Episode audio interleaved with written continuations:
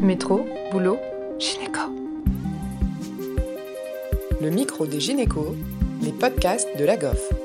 Bonjour et bienvenue sur la chaîne podcast de la GOF.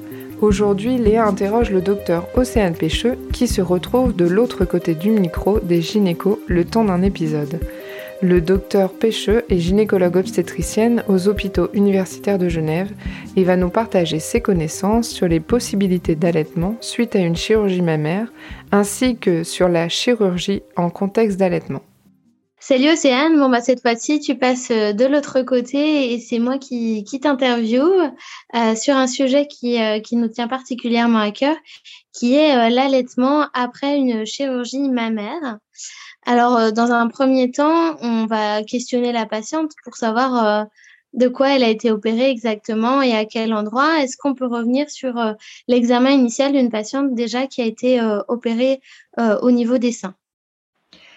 Oui, bien sûr, avec plaisir. Bon, déjà, moi aussi, je suis ravie de, de faire cette interview euh, avec toi euh, sur notre chaîne et pour parler euh, allaitement d'autant plus.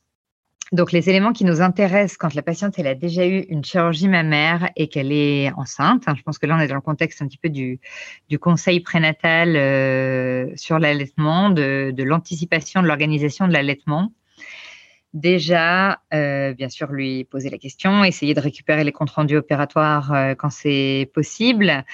On se pose d'abord la question de l'indication de la chirurgie, surtout par exemple si c'était une mastectomie ou une augmentation mammaire. Est-ce que c'était une mastectomie pour cause bénigne ou euh, oncologique Auquel cas, est-ce qu'elle a encore des traitements pour un cancer, etc. Est-ce que la mastectomie était partielle ou totale? Euh, et si c'était une augmentation, est-ce que c'était pour euh, une hypoplasie mammaire euh, préalable? Ensuite, on essaie d'évaluer la, cicatrice, si on a le compte rendu opératoire, d'autant plus précisément, sa localisation, taille, profondeur. Si on parle de réduction du volume mammaire, de quel volume il s'agissait Est-ce que l'aréole a été repositionnée ou pas? C'est un élément qui nous intéresse beaucoup. Est-ce que le, mamelon présente toujours une sensibilité résiduelle ou pas? Depuis combien de temps a eu lieu cette euh, chirurgie, le délai depuis la chirurgie? Est-ce que la patiente a déjà allaité depuis la chirurgie? Ça, bien sûr, c'est un élément hyper euh, rassurant. Et puis, euh, si la patiente porte des prothèses, leur localisation, notamment souvent sous le muscle pectoral ou au-dessus, c'est-à-dire directement sous la glande mammaire. Dans ce cas-là, on imagine que la prothèse a pu étirer un petit peu la glande, a pu la déplacer, enfin qu'elle gêne plus la glande, on va dire que si elle est vraiment sous le muscle pectoral. Mais dans tous les cas, ça reste juste des éléments qui font qu'on va pouvoir euh, essayer d'évaluer, d'estimer un petit peu à quel point le, risque d'échec ou de complication de l'allaitement il va être élevé sur cet antécédent-là.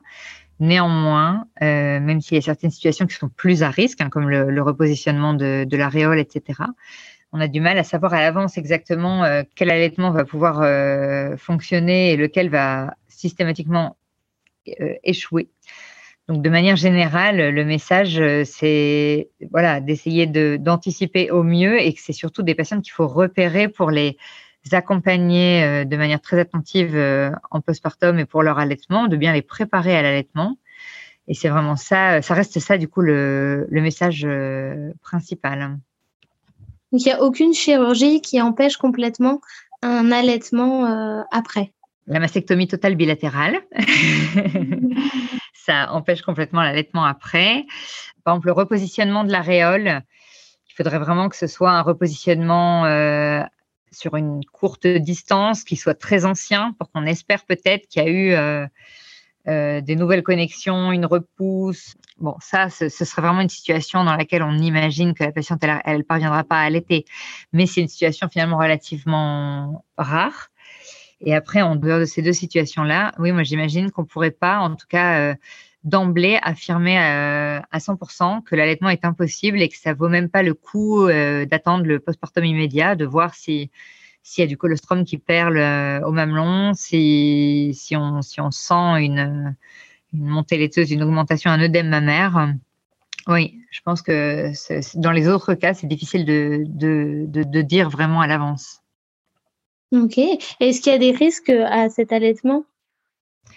Alors, le risque principal hein, d'un allaitement après chirurgie mammaire, c'est ce qu'on appelle un petit peu dans le langage courant l'insuffisance de lait. Euh, c'est-à-dire le fait de ne pas avoir assez de lait pour allaiter son bébé. Et bien sûr, quand on se pose cette problématique-là, euh, le, premier point qui nous intéresse, c'est l'objectif maternel. C'est déjà pas pareil si, la patiente, elle veut euh, allaiter de manière générale ou allaiter exclusivement son bébé. donc il y, a toujours une problématique d'objectif là derrière, mais voilà, la problématique principale, ça restera, on va dire, le manque de lait après une euh, chirurgie mammaire. Les chirurgies qui sont très impactantes pour l'altération de la lactation, c'est la réduction, mais aussi l'augmentation mammaire, euh, surtout si la patiente porte des, prothèses. Néanmoins, il y a eu euh, une méta-analyse sur chacune de ces deux problématiques, respectivement 2017-2018, euh, la réduction mammaire, du coup, c'était une méta-analyse qui regroupait 51 études qui présentaient une grande variabilité, comme beaucoup de méta-analyses.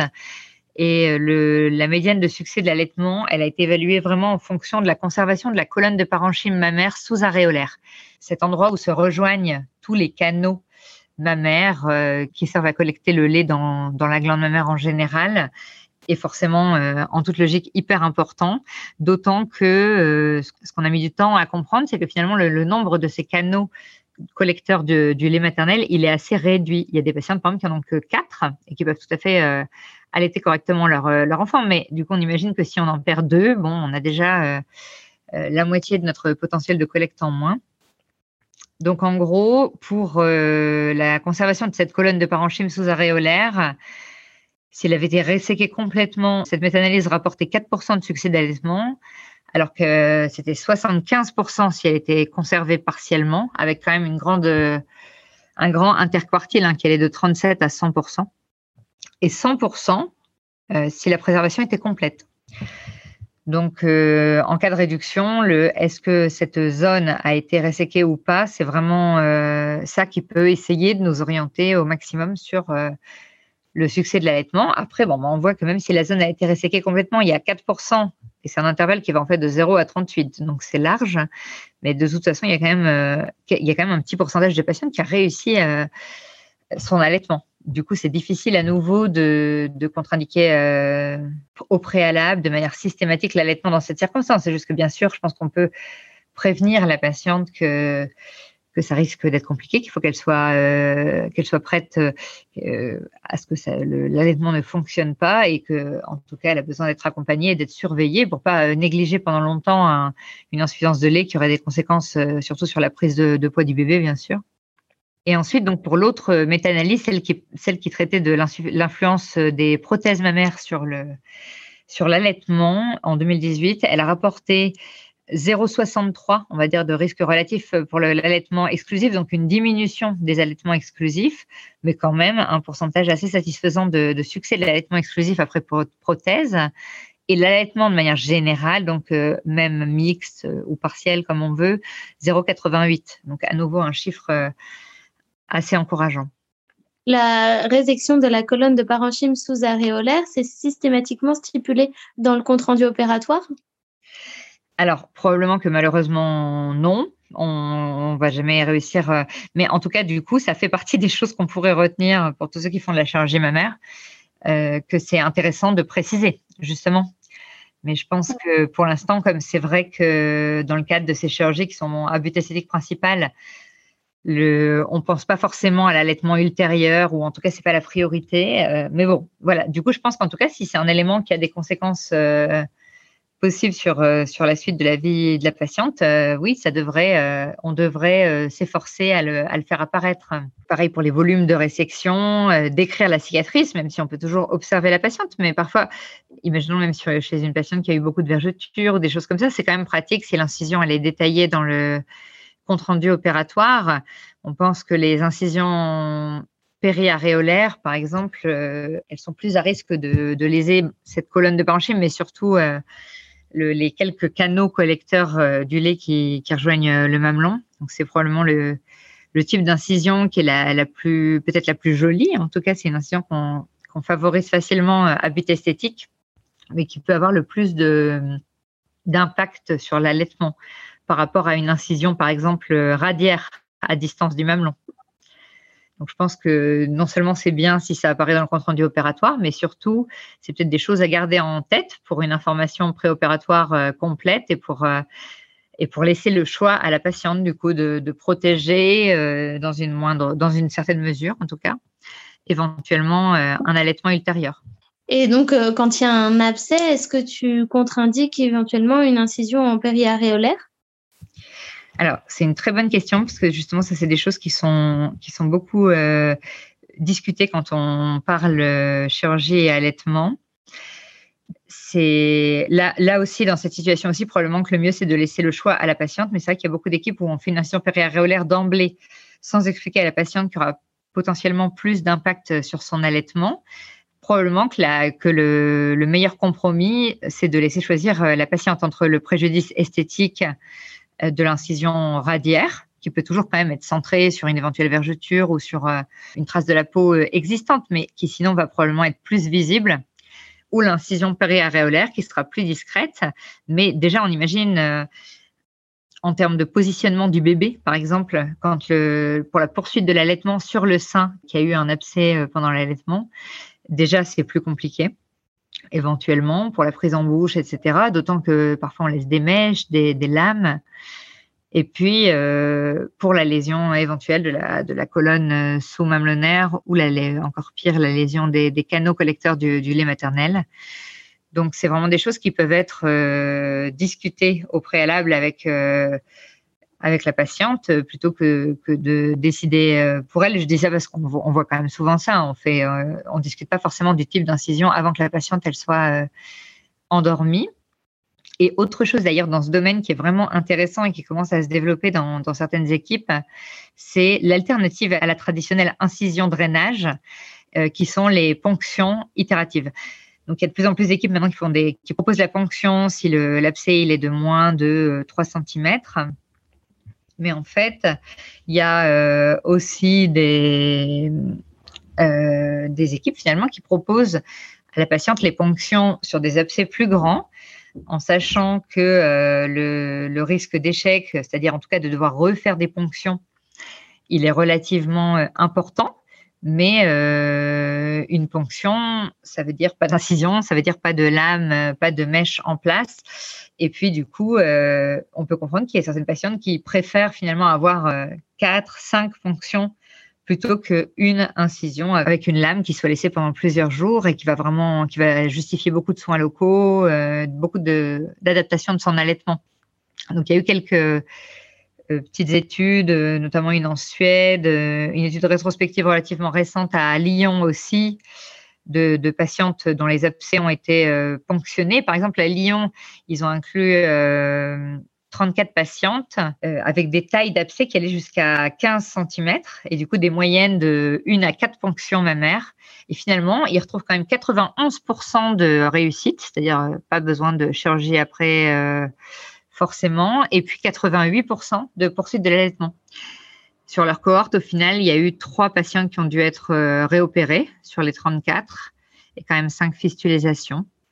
C'est quand même des résultats relativement encourageants. Je trouve après, encore une fois, tout dépend de l'objectif et des priorités de la patiente, mais, mais du coup, c'est vraiment des choses qui peuvent être euh, discutées. Après, pour euh, compléter un tout petit peu la chirurgie mammaire pendant la grossesse ou l'allaitement, il faut savoir que comme le, sein, il est œdémacié, que la, vascularisation, elle est augmentée pendant l'allaitement, pour toute chirurgie pendant l'allaitement, on a des risques euh, plus importants de saignement, d'infection, de retard de cicatrisation, de déhiscence des cicatrices, et puis, euh, comme je viens de, l'évoquer, des, fistules lactées aussi.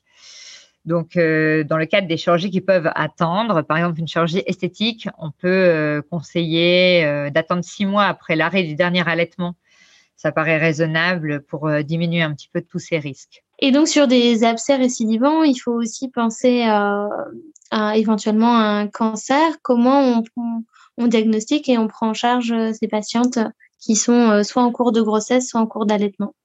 Alors tout à fait, tu as raison. Et puis c'est vrai que c'est des questions qu'on se pose beaucoup. Quand est-ce que on sort de, du cadre entre guillemets simple, qu'il est déjà pas tellement, mais de l'abcès?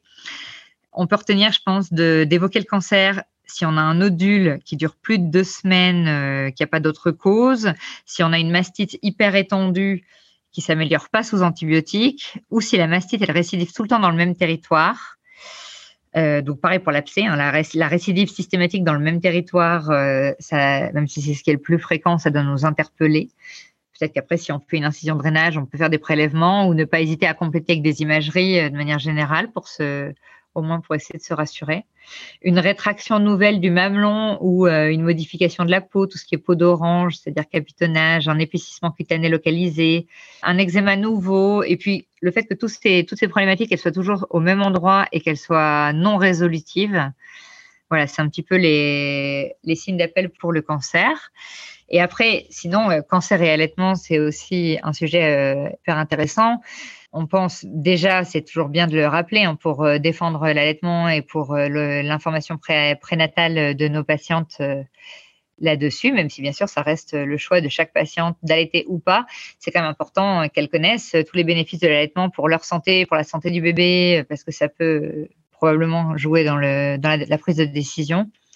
Et on pense que le risque de cancer du sein, il diminue de, peut-être d'à peu près 4% selon un article du Lancet en, 2002, quand même un peu ancien, par année d'allaitement et de 7% par naissance, hein, puisque à chaque fois qu'on est enceinte, on passe autant de mois à pas être exposé de la même manière euh, aux oestrogènes.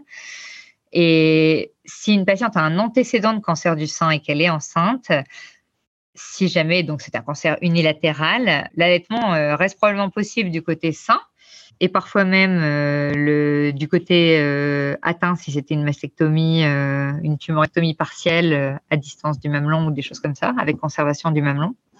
Une étude américaine qui a, qui a rapporté après tumorectomie, une, une, étude un peu ancienne, quand même 24% de sécrétion suffisante de, de, lait, par exemple. Donc c'est relativement encourageant. Et après, bien sûr, il y a la problématique des et après, bien sûr, il y a la problématique des traitements du cancer du sein. La radiothérapie, elle est en théorie compatible avec l'allaitement. La chimiothérapie, elle est le plus souvent incompatible.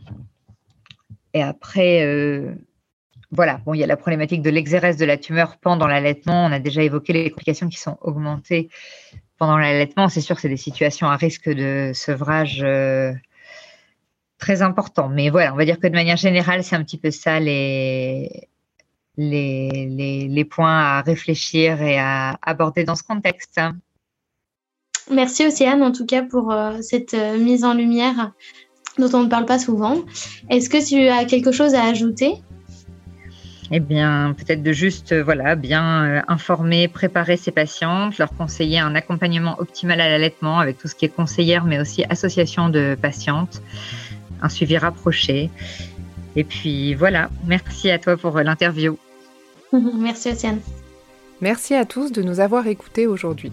Rendez-vous la semaine prochaine pour un nouvel épisode.